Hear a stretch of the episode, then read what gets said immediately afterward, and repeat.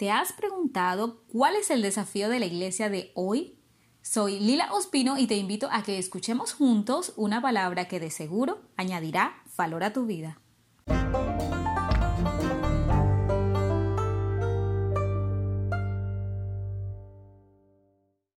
En 2 Corintios 6:2, Dios dice, Cuando llegó el momento de mostrarles mi bondad, fui bondadoso con ustedes.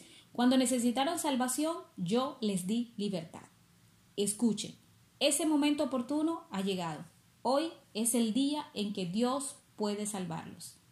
Sí, es hoy cuando hemos tenido que reconocer que nuestra vida solo depende de Dios, ya que solo Él tiene el dominio sobre las circunstancias y cambiarlas.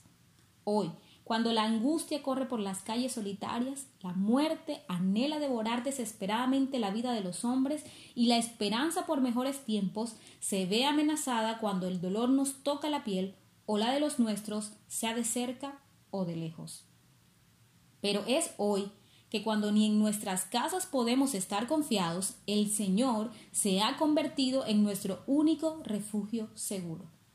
Porque mientras el desafío de hoy de las instituciones médicas es ocuparse en la sanidad del cuerpo, hay un llamado y un desafío para la Iglesia que debe asumirse sin tregua, y es hacer que la palabra de Dios que trae esperanza y salvación sea la que corra por las calles y entre en nuestras casas y la de nuestros familiares y amigos, ya que hay miles dispuestos a abrir su corazón para recibir libertad y sanidad, y así arrebatemos a muchos de la misma muerte.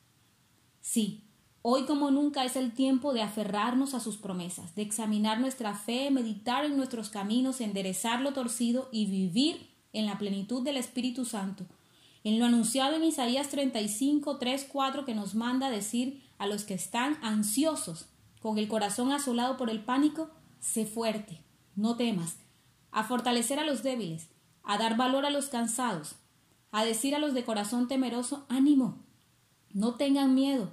Aquí está su Dios para salvarlos porque su Dios viene para destruir a sus enemigos, de manera que el débil diga, fuerte soy al ver el poder de Dios en sus vidas. Sí, hoy es tiempo de anunciar con urgencia el mensaje de salvación y dejar de ser espectadores pasivos que solo se conforman con ver y lamentarse, pero sin hacer nada al respecto, tal vez por temor a involucrarse y pasar a ser protagonistas activos, uniéndonos al propósito de Dios detrás de estas circunstancias. No pretendamos hacernos los sordos ni ciegos, y mucho menos permanecer mudos ante tanto dolor, viendo cómo las almas parten de este mundo sin salvación, porque para este tiempo hemos nacido. Levantémonos pues con valor a anunciar la verdad a aquellos que están en este mundo sin Dios, sin esperanza, a los que no pueden tener la paz que solo Jesucristo da, a los que están en cárceles, en prisiones del alma, queriendo escuchar nuestra voz, la voz de la libertad. Y es hoy, porque no sabemos si nuestro futuro puede estar limitado a pocos días y aún horas, que no solo podrían ser nuestro presente, sino también todo nuestro futuro y el de muchos. Y quién sabe que si al postergarlo para mañana pueda ser tarde, no solo para alguien que lo necesita, sino aún para nosotros mismos. Porque cada hoy es una oportunidad que el Señor nos da para vivir la vida con honor, propósito y coraje, no como los imprudentes, sino como los sabios. Dice la versión de la Biblia empleada como personas sensatas, inteligentes y exigentes, aprovechando al máximo el tiempo en la tierra, reconociendo cada oportunidad y usándola con sabiduría y diligencia, porque los días están llenos de maldad no actuando sin pensar, más bien procurando entender lo que el Señor quiere que hagamos.